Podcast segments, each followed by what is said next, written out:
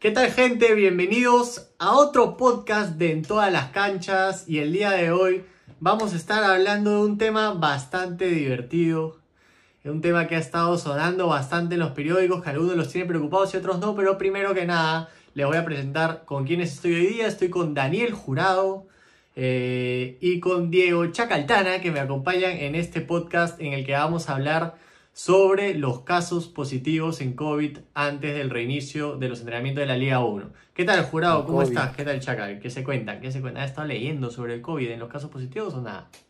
Bien, esperar que, no haya muchos más porque queremos que ya empiece la liga, pero bueno, creo que es, algo que igual tenía que alcanzarnos, ¿no? Los, los, futbolistas no son inmunes tampoco. Sí, o sea, yo no sé si es un tema divertido, ¿no?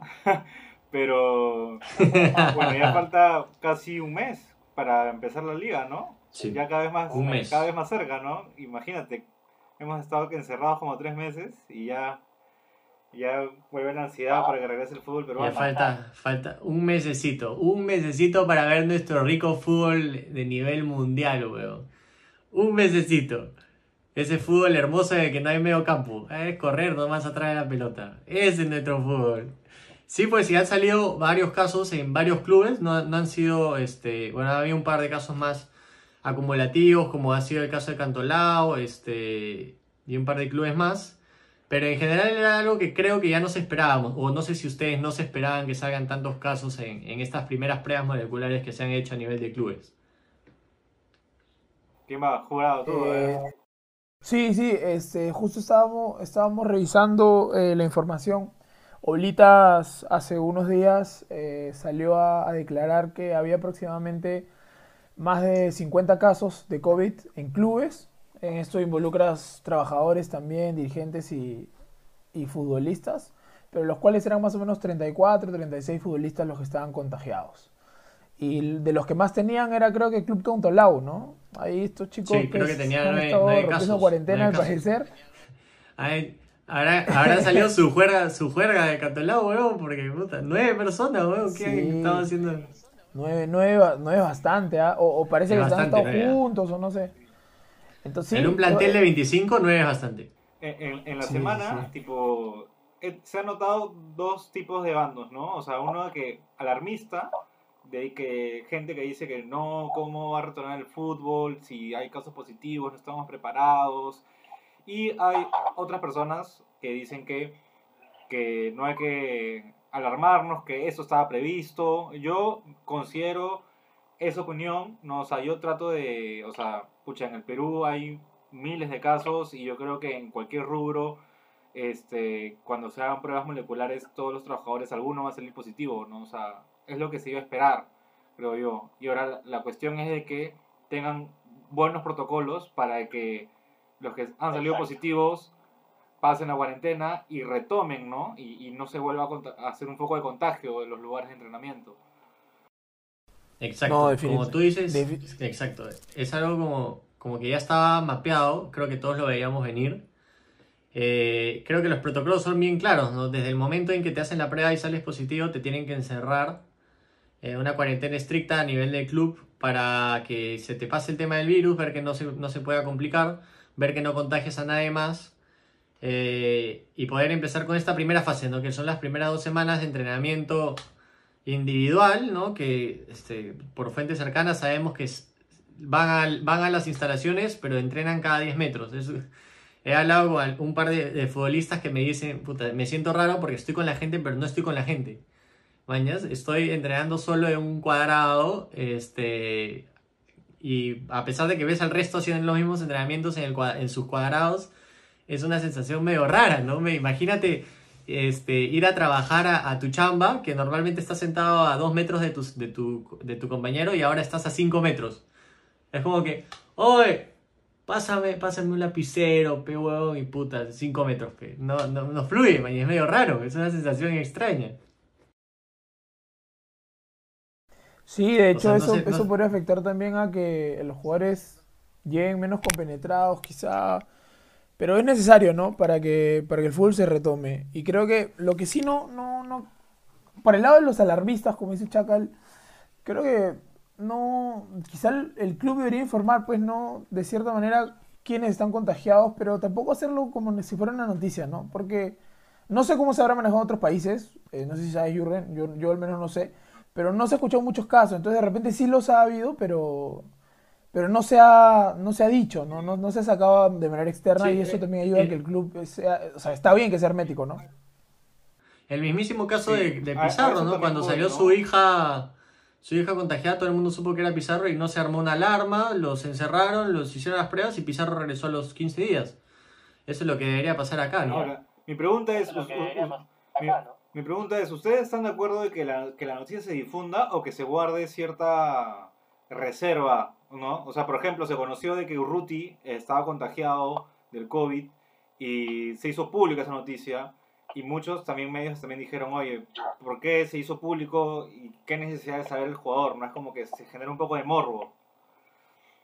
Sí, de hecho, yo creo que no. el caso de Urruti, claro, exacto, no debería. Como, como dice jurado, debió mantenerse a nivel hasta de federación, ¿no? Que la federación por último saque un reporte y diga, puta, este, hay tantos, tantos como lo ha hecho Blitas, si quieren lo dividen por clubes, pero ahí queda, mañana. Ni siquiera saber si son jugadores o administrativos del club. El tema de Urruti fue un caso aislado por porque hubo casi una denuncia a un medio uruguayo por, por desvelar información eh, falsa y, comprometedora. Y fue por eso que salió lo de Urruti, ¿no? Pero yo creo que dentro de la interna del club universitario y de Urruti, él hubiese querido que no salga. Que se mantenga ahí que, que, y que se pueda manejar. Porque lo último que sabíamos era, oh, hay dos extranjeros en la U contagiados. Pero dos de cinco, mañas. Ahora ya sabemos que uno es Urruti, te queda uno, uno más, que podría ser Millán. Entonces, ya al saber, al saber nombres, se, complica la cosa, ¿no? Porque. Eh, Creo que no hay necesidad. Ah, ¿no? Hay, exacto, no hay necesidad, ¿no? No hay necesidad de que salgan los nombres. Lo único que tienes que saber es que hay jugadores que están guardados en cuarentena y listo. O sea, no sé cómo, cómo lo, ve, lo ve jurado también, que Alianza tiene, creo que cinco casos positivos también dentro del club. Sí, Sí, o sea, aparte de esto es, es, es, que, o sea, a ver, digamos que el COVID no es una huevada, o sea, si bien cierto es mediática, es como cualquier otra enfermedad, ¿no? Creo que por respeto eh, a cualquier persona, a una persona que tiene una enfermedad, unas cosas, si esa persona no lo quiere decir, no lo dice y lo mantiene en reserva con su familia y la gente cercana, ¿no? O sea, básicamente eso, básicamente eso. Y, y, y así no preocupas a los demás. Los clubes ya tienen claro cuáles son los protocolos y saben que tienen que cuidar si es que de repente medio equipo titular está contagiado y tiene que guardar cuarentena 20 días, 25 días, lo va a hacer y bueno, jugarán con los que tengan, ¿no? Pero eso ya es responsabilidad también de cada futbolista. Sí, yo creo que también profesional.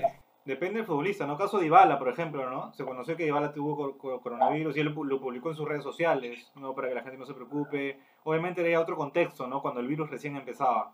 Ahora ya el virus en Europa ya cada vez hay, menos contagiados y cada vez está más normal la gente está saliendo en Europa, hasta que se divierte. Sí, sí, sí, no, eh, la celebración por el, por el Liverpool y la de Napoli, weón. No, hay nada. Increíble, weón. Increíble. Sí, de hecho, lo de Dybala, el caso de Dybala justo que comentaste, fue un tema más de que en ese momento estaba medio caliente el tema del COVID y él quiso tranquilizar a sus, a, su, a sus seguidores porque había muchos seguidores preocupados por él, ¿no? Eh, pero ahorita como están las cosas, como está el contexto, yo creo que ya está súper manejable. Y los clubes, han, los clubes que han dicho, oye, yo tengo nueve, yo tengo cinco, yo tengo cuatro, todos han dicho son asintomáticos, entonces no hay ningún problema. Y listo, ahí debería quedar. O sea, tú al ya saber que son asintomáticos, sabes que no, no hay complicación y listo. Entonces, eh, yo también en esta, yo sé que hace unas semanas yo estaba un poco más para el lado alarmista porque sí me preocupaba. Creo que ha evolucionado bien el tema. Y yo esta vez sí creo que hay que guardar bastante más, más tranquilidad en los medios alarmistas porque no está alarmista, o sea, es algo que está que se está manejando bien. Hay algo que sí me preocupa un poco, que ya este, hay, varios clubes que ya están anunciando que los jugadores que vengan a Lima a jugar el, campeonato lo que resta del año van a, estar viviendo en sus casas, no van a estar viviendo en hoteles, porque obviamente es muy difícil puta, mantener encerrados jugadores. Cuatro meses. Entonces, ahí los protocolos eh, sé que están claros, pero eh, sería una lástima, imagínate que un jugador se va con su familia y por alguna X razón este, pasa algo y llegas el viernes a hacerte tu prueba para el fin de semana para el partido, para concentrar viernes a domingo, por ejemplo, y te digan positivo, ¿no? Un poco triste para el, jugador que ha entrenado, entrenado, entrenado, y llega el viernes y ah, puta, te digan no puedes, no puedes, ándate 15 días encerrado. Lo que han hecho varios clubes, que son los clubes que han estado un poco con una postura un poco seria, eh, han hecho pruebas moleculares a todos los familiares. O sea, tú vives con tu mamá, tu papá, tú esto, bravazo, todos prueba. Exacto. Entonces, no sé, no he visto yo que eh, ningún... Yo no sé cómo están haciendo el seguimiento del protocolo, pero me parece algo súper bueno. Cuando venga a Lima lo van a tener que volver a hacer. Es muy probable y tratar de guardar el, el mayor Sí, de todas maneras. De todas maneras, de todas maneras me van a tener que hacer la prueba. Cuando mi hermano venga a vivir acá, ya estoy listo, ya tengo que.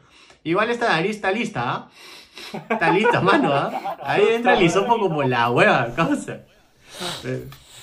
No, no, mentira, mentira. Este. Pero súper bueno. Yo creo que, que, se va a poder manejar tranqui. Oye, era broma, gente. No le meto, no le meto. Este. no, no, no, no. Está madre, ahora me va, a decir Maradona, me va a decir. No, sí, este. Y ya, ojalá se pueda. Tenemos 15 días de trabajo individual. Entonces, mientras tengas aislados a estas personas y puta, les hagan seguimiento y les los hagan entrenar, yo creo que podrían adaptarse bien y llegar a la parte de entrenamiento grupal no tan muertos como han llegado a la parte individual. Entonces, eh, yo tengo bastante esperanza de que el campeonato se retome el 6 de agosto con un buen ritmo. Yo, yo quisiera ver equipos con buen ritmo. Va a haber un poco de déficit, ¿no? Como se ve en todos los lugares del mundo. Pero creo que vamos a ver una buena primera fecha de regreso. Así que tengo un montón de esperanzas. no sé cómo ven ustedes este, este regreso para el 6 de agosto. Puta, emocionados, Sí, sí. O sea, yo creo que ahora pasa ya un tema de lado el tema de la pandemia y ahora vamos a ver también el tema financiero porque estamos viendo pues ya renovaciones, ya justo en estas épocas, ¿no? Que sale el libro de pases, mucha gente también, algunos futbolistas se están yendo de los equipos, así que está bueno para debatir las siguientes semanas. Pero yo espero que, obviamente, la U justo en la época de su aniversario se reanuda el fútbol, así que va a estar bueno, con todas las expectativas para los hinchas cremas ahí. Sí, ahora también, antes de, antes de pasar al siguiente segmento, que justo se liga con lo que dices, ¿no? El tema de los fichajes. En el siguiente segmento vamos a estar hablando de Alianza Lima, que ha sido el que más ha estado un poquito movido en ese aspecto. Eh, sobre todo por el tema de Balboa, que estuvo súper interesante. Eso lo vamos a revisar en el siguiente segmento del podcast. Este, y también tranquilizar a la gente y aprovechar este, los últimos minutos de este podcast de cerrar para decirles que las reacciones vuelven. Así como regresa el fútbol el 6 de agosto, regresan las reacciones. Eh, de todas maneras, ETC fiel a sus reacciones, así que la gente que anda preguntando las va a tener. Hay que ver cómo lo este hacemos, fue el... virtual o si nos juntamos, porque ya, ya no, no, hay. Yo me muero de juntarnos ahí con todos, con todos ustedes. No, o sea, tratar de que sea lo, o sea, van a ser, nos vamos a tener que juntar, obviamente guardando las precauciones, ¿no? A un metro, eh, con protocolo. A dos metros de, a, a dos metros de Juanma, nada de abrazos, nada de nada este, pero que, se pueda reaccionar juntos. Eh, así que la nueva normalidad, todo lo que hemos hablado en este podcast es sobre la nueva normalidad, cómo tenemos que afrontar los casos positivos, cómo tenemos que afrontar el regreso de campeonato, cómo lo vamos a afrontar nosotros como ETC y cómo lo tiene que afrontar cada uno de la manera más responsable posible. Ese es el mensaje que podemos darle a la gente. Así que nada, bien interesante esto del COVID y seguramente lo vamos a seguir hablando porque no creo que los casos positivos empiecen a reducir. Van a haber casos de gente que, va a aparecer de la nada en el camino contagiada y va a ser un tema del cual vamos a seguir hablando y que se va a poner más caliente, creo yo, mientras más cerca esté el campeonato. Así que vamos a ir ahorita con el otro segmento. Gracias, Chacal, por tu participación. Gracias, jurado. Eh, recuerden gente que estamos en YouTube, estamos en Spotify, síganos en Instagram, estamos en todas las redes sociales como en todas las canchas. En Instagram estamos sacando bastante material, así que no se lo pierdan. Y ahorita vamos a ir con el siguiente segmento que son los fichajes de Alianza Lima. Hasta el siguiente podcast. Adiós. Nos vemos. Chao gente.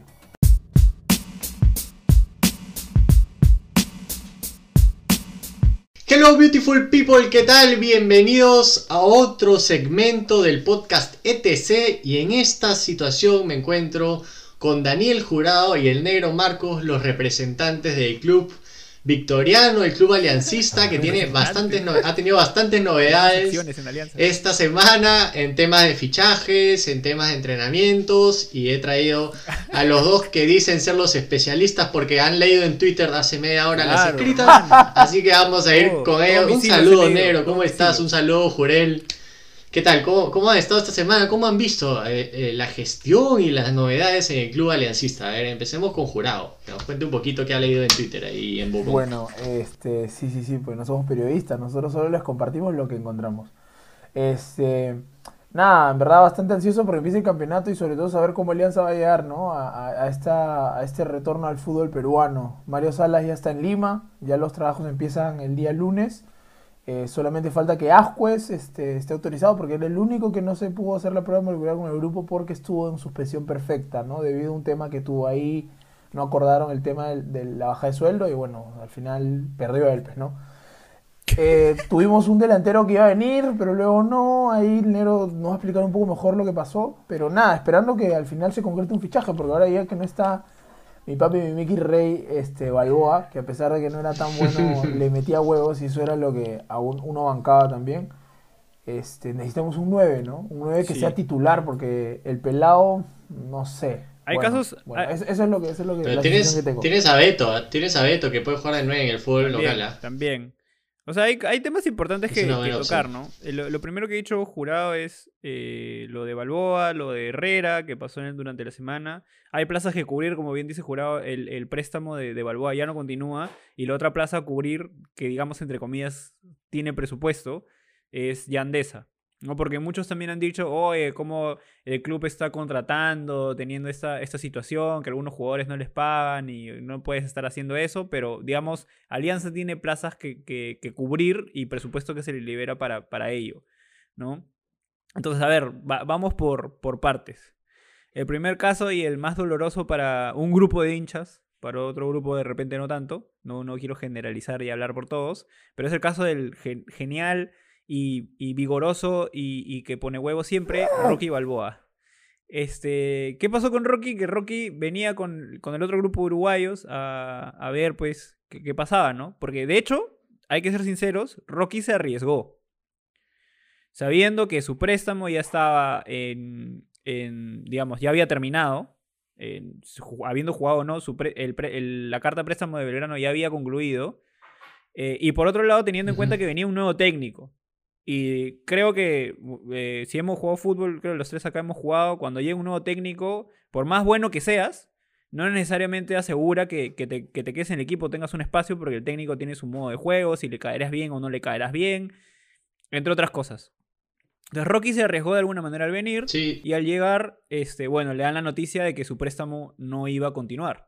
Ahora bien, esto se sabía desde antes, o se supo en ese momento, habló con Salas o no habló con Salas. O sea, no, creo que no creo que no haya hablado con nadie antes de venir. yo, tampoco, yo tampoco creo, yo tampoco creo. Se haya comunicado contigo. Algunos algunos dicen como que, "Oye, no, es que necesitaba hablar frente a frente con Salas y de pronto ahí Salas dijo, "No, yo yo no lo no lo quiero." No sé, no sé, o sea, en, muchos, en muchos periodistas o, en algunos sitios han dicho que, que, Salas, y de por sí en sus entrevistas decía, oye, necesito un 9, ¿no? Necesito a alguien que finalice y tú pensabas, ¿no? Oye, tienes a Rocky y tienes al pelado.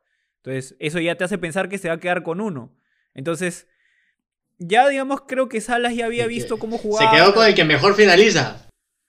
De alguna manera, o sea, creo que se quedó con el que más se adapta a su juego y yo no creo que el pelado sea titular.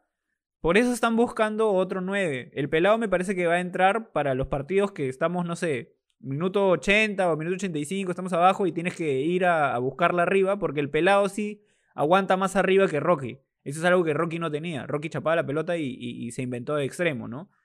Entonces, igual creo que las formas eh, pudieron ser mejores, ¿no? Para un jugador tan querido por, por, la institución y para un jugador que en todos los partidos creo demostró que de pronto no era el más calidoso de todos, pero sí se sacaba la mierda, ¿no? Sí, de hecho, eso es lo que más aplaudían los, hinchas de Alianza, ¿no? Juraba más a Rocky, más que nada por, porque te peleaba todas las bolas. Era un jugador Todas las bolas te peleaba. No, y, y, a pesar de que no hacía goles, creo que también apoyaban generarlos, ¿no? Por recuperar una, una pelota, dar un buen pase, porque, mira, fuera de todo, Rocky hacía a veces, a veces hacía algunos pases, entonces que generaban luego y terminaban en gol como también recuerdo bastante, un, gol que recuerdo bastante que participó fue el gol que le hicimos a Cristal en la semifinal del año pasado, que Rocky corrió por banda, se tuvo una pausita, se la dio a, Ramírez y, pudo ganar ese partido. Bueno, es una pena, ¿no? Yo hubiera preferido a Rocky, pero, pero bueno, Salas sabe cómo maneja su equipo, así que no, no, hay, no hay por qué criticarlo. Al final de cuentas, era, está, están los planes del equipo. Y ya con el negro conversábamos, ¿no? Desde ese tiempo, o sea, no hay que pensarnos en que se quede uno de los dos porque al final hasta los dos se podrían ir. Así que, bueno, eso es. Sí, claro. Y por otro lado, y por, otro lado, este, nos vendieron humo con, Jonathan Herrera, un delantero de la segunda de, Argentina, que tenía unos videos en los que en verdad jugaba muy bien. no era un delantero tan alto, pero era un delantero cazador. Era, era más que todo regatero, rápido. Lo que se dice, y según él, es que él sacrificó el tema del dinero, porque Alianza le estaba ofreciendo una buena oferta para quedarse en Argentina porque San Lorenzo tuvo interés en ellos y San Lorenzo al final se quedó en el delantero, ¿no? La prioridad de, de Jonathan Herrera era su familia y quedarse pues en Argentina ya que su esposa estaba embarazada. Entonces, creo que es comprensible, así que igual es como que ver el vaso medio lleno, medio vacío, da igual, como dice el negro. No es, no, no, es un jugador que hemos visto ni que lo hemos probado, así que, que Alianza sigue buscando, ¿no? ¿Qué opinas tú, Negro, de eso? de hecho, la, gente se desilusionó mucho. ¿Te acuerdas que lo hablábamos? En, nosotros tenemos un grupo eh, blanquiazul. Entonces ahí estábamos hablando. Y yo decía, men, todos en video juegan chévere. Quiero verlo en cancha. Y por último, todavía no llega. Entonces, este, ¿qué pasa, qué pasa con, Jonathan? También tenía no unas estadísticas muy buenas, así como también llegaron Rocky y, y el Pelado con estadísticas bajas para el nivel argentino, para el nivel brasilero. Eh, pero en Perú este, hay delanteros, pues, este, por ejemplo, Velar, a Velar no le iba bien en Chile y en Perú, puta, fue un, un dios.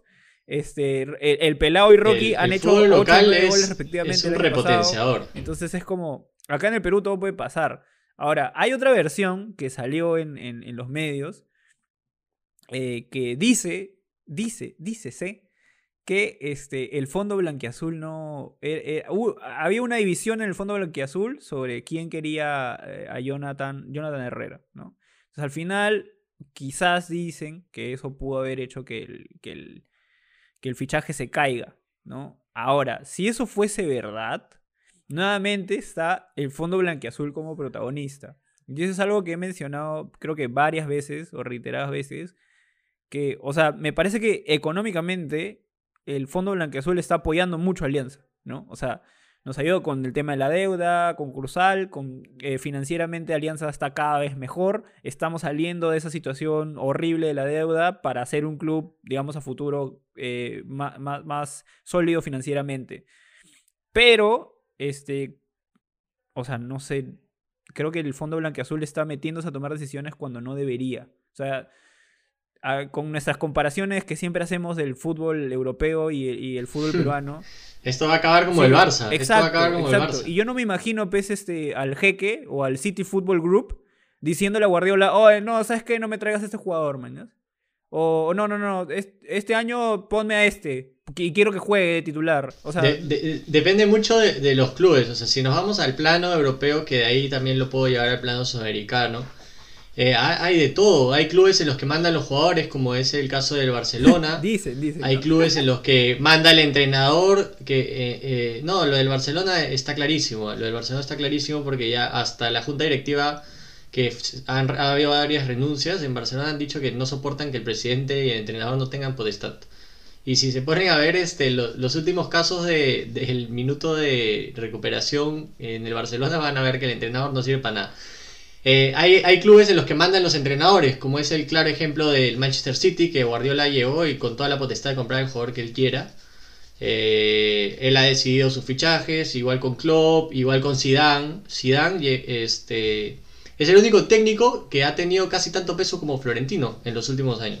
Llevando esto al plano sudamericano, eh, los grandes equipos como lo son River, como lo es Boca, River, en River Gallardo ha tenido la voz de decidir los jugadores que ha traído y le ha dado frutos. O sea, tú puedes ver que cuando un entrenador trae los jugadores que se adecuan al esquema de juego con el que está pensando, a los jugadores que necesita para poder emplear un estilo de juego, eh, te da resultados. Igual con Boca Juniors, eh, ha habido varios cambios de técnico, pero el último técnico que, está ahorita, que se me ha ido el nombre, también ha elegido sus jugadores. ¿No es ruso? Y no le tenían nada de fe y Boca salió ruso, ruso. Ese sí, se me fue el nombre. Ah, también ha traído sus jugadores eh, trajo dos, tres jugadores y quizás no los, no los hemos visto jugar tanto, Eh, pero seguramente le suman al grupo y por algo salió campeón del torneo argentino cuando no se esperaba, en una remontada espectacular en River. Eh, también hay, hay, un par de casos más en el fútbol paraguayo, en el fútbol uruguayo. Entonces, si Mario Salas ha llegado este, siendo un técnico de renombre, conocido, que conoce el medio local, que conoce cómo, cómo, cómo tienes que emplear el, el, juego acá, ¿no? Porque el fútbol peruano, hemos visto a través de los años que los equipos que juegan eh, abiertos a la banda, vertiginosos, con varios, buen control de balón y por ahí un perro, les ha dado fruto. O sea, hay un estilo de juego marcado para los clubes que triunfan acá en, la Liga 1. Entonces, Mario Salas conoce eso, pero deberían darle la potestad de elegir su jugador. Y si él está saliendo a decir que necesita un 9, no creo, no creo que sea porque él, él está negociando con, con el Fondo Azul, sino yo creo que podría llegar a ser hasta un manotazo abogado de, de decirle a la prensa que está buscando un 9 y que el Fondo Azul no se lo está trayendo. Entonces, eh, sería malo para Alianza, ojalá no sea así, porque yo creo que Alianza tiene un buen plantel este año. No quisiera que campeonen porque soy totalmente crema, pero yo creo que Alianza tiene un buen equipo para hacer un buen performance. Eh, y sería ideal que el técnico pueda tomar las decisiones, ¿no? No pueda tomar las decisiones y se, y se quiera quedar para el otro año, porque lo que pasa también mucho en nuestro país es que un técnico hace un buen performance, pero como no le dan la fe, no le quieren dar el peso de importancia al técnico, se termina yendo.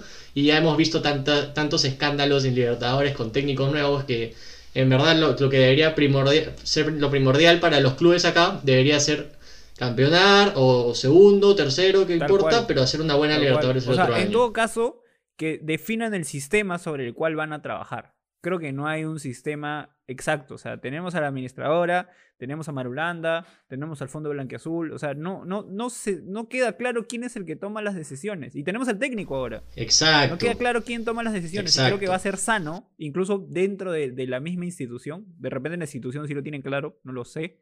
Eh, pero da la impresión de que no.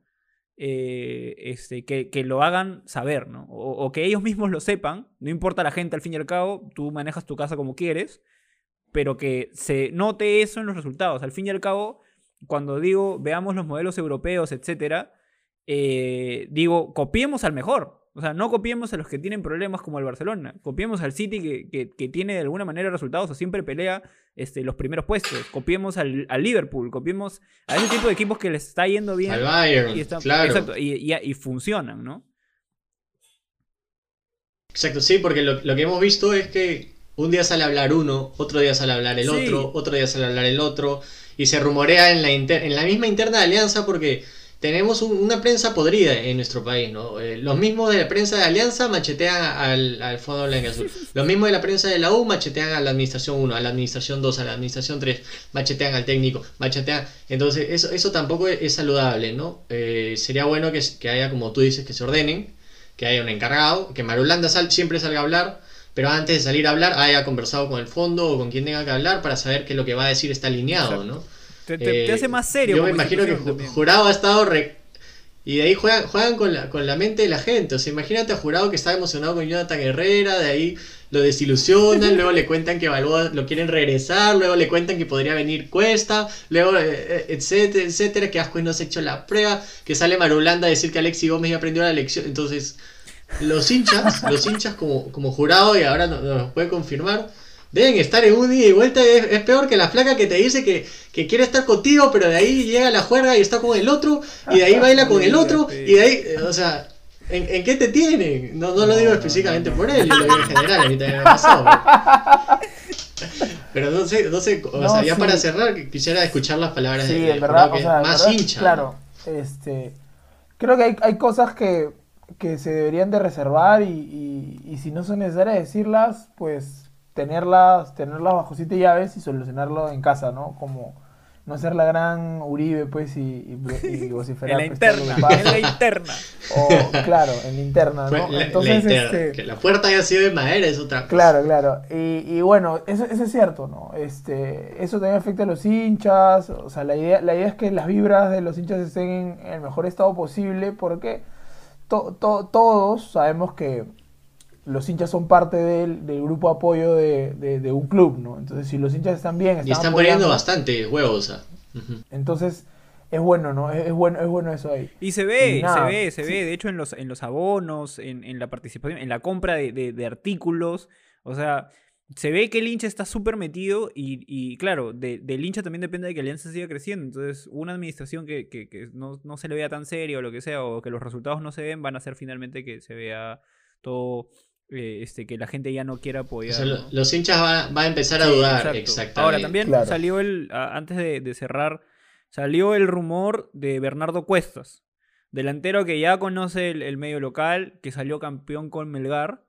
Eh, y que al principio se veía lejano, sin embargo, eh, se supo durante la semana que el, ha cerrado su contrato con el equipo tailandés. Mm, ya, ya, no va a continuar en Tailandia. Entonces el rumor crece más, ¿no? Eh, ahora también salió la, noticia de que parece que el, Cabezón Reynoso, director técnico del Puebla de México, que ya que lo tuvo a él y que fue campeón con él, eh, lo, ha, lo, ha, pedido. Entonces ahí ya se entra otro equipo en la puja, un equipo con poder económico, un equipo fuerte en, en México. Y eso me parece bueno. O sea, de hecho, antes peleábamos por jugadores este, no tan conocidos o, que eran, no sé, de, segunda Argentina. O no peleábamos simplemente. no peleaban para nada, o, no peleábamos, simplemente lo traíamos. O la... Este, pero ahora estamos peleando. Claro, era como está peleando con clubes importantes. San Lorenzo es un club importante, el Pueblo es un club importante. Y le ganamos. Eh, entonces. O sea. Hay que, hay que ver eso que eso ya también da signos de algún crecimiento también en los jugadores que se está escogiendo, ¿no? Claro. Exactamente. De, hecho, se decía. Ya con, eso, no sé si Jorado ahí cierra la idea sí, nada de, decir que la oferta de San Lorenzo ya estaba. Alianza ofrecía más en el tema de préstamo y posible compra y, también para el jugador, solamente que al final pesó pues el tema familiar. Y también, aparte de Bernardo Cuesta, se, se estaba mencionando unos nombres por ahí, que era el de Leonardo Pons, de Patronato. Pons. Y, y sí, y por ahí más habían este y lo llamaron a Dos Santos por si acaso. ¿ah? No, no, a Dos Santos por si acaso. Al se mintió, pendejos, ¿ah? Voy a soltar una ahí. Dicen que el mercenario. El mercenario. No, no no se No, el mercenario. Diré el mercenario nomás. Y ahí también está en cartera un jugador chileno y un jugador paraguayo. esos, son los rumores, pero no se sabe. Yo creo que yo creo que mejor no, no hacerse la no hacerse la ilusión y esperar nomás que, que las noticias. noticias oficiales, ¿no? Ajá, Exactamente. ya, creo que esta semana vamos, vamos a tener novedades y ya en el próximo podcast del próximo fin de semana vamos a tener nuevos nombres de los cuales hablar. Eh, ahí estamos sacando nuestro segmento, ya tuvimos el primer segmento, este es el segundo segmento de que hablamos exclusivamente de Alianza porque estuvo medio dinámica la semana eh, eh conjunto, conjunto aliancista. Recuerden que pueden encontrar este podcast en YouTube, también estamos en Spotify. Síganos en Instagram para que no se pierdan de nada. Estamos sacando contenido todos los días en Instagram. Está súper buena la página, así que vayan ya. También estamos en Twitch para todas las transmisiones de FIFA. Y ya saben, en todas las canchas está, en todas las redes. Ya nos vemos en el próximo podcast. Podcast. Podcast. Hasta el próximo video.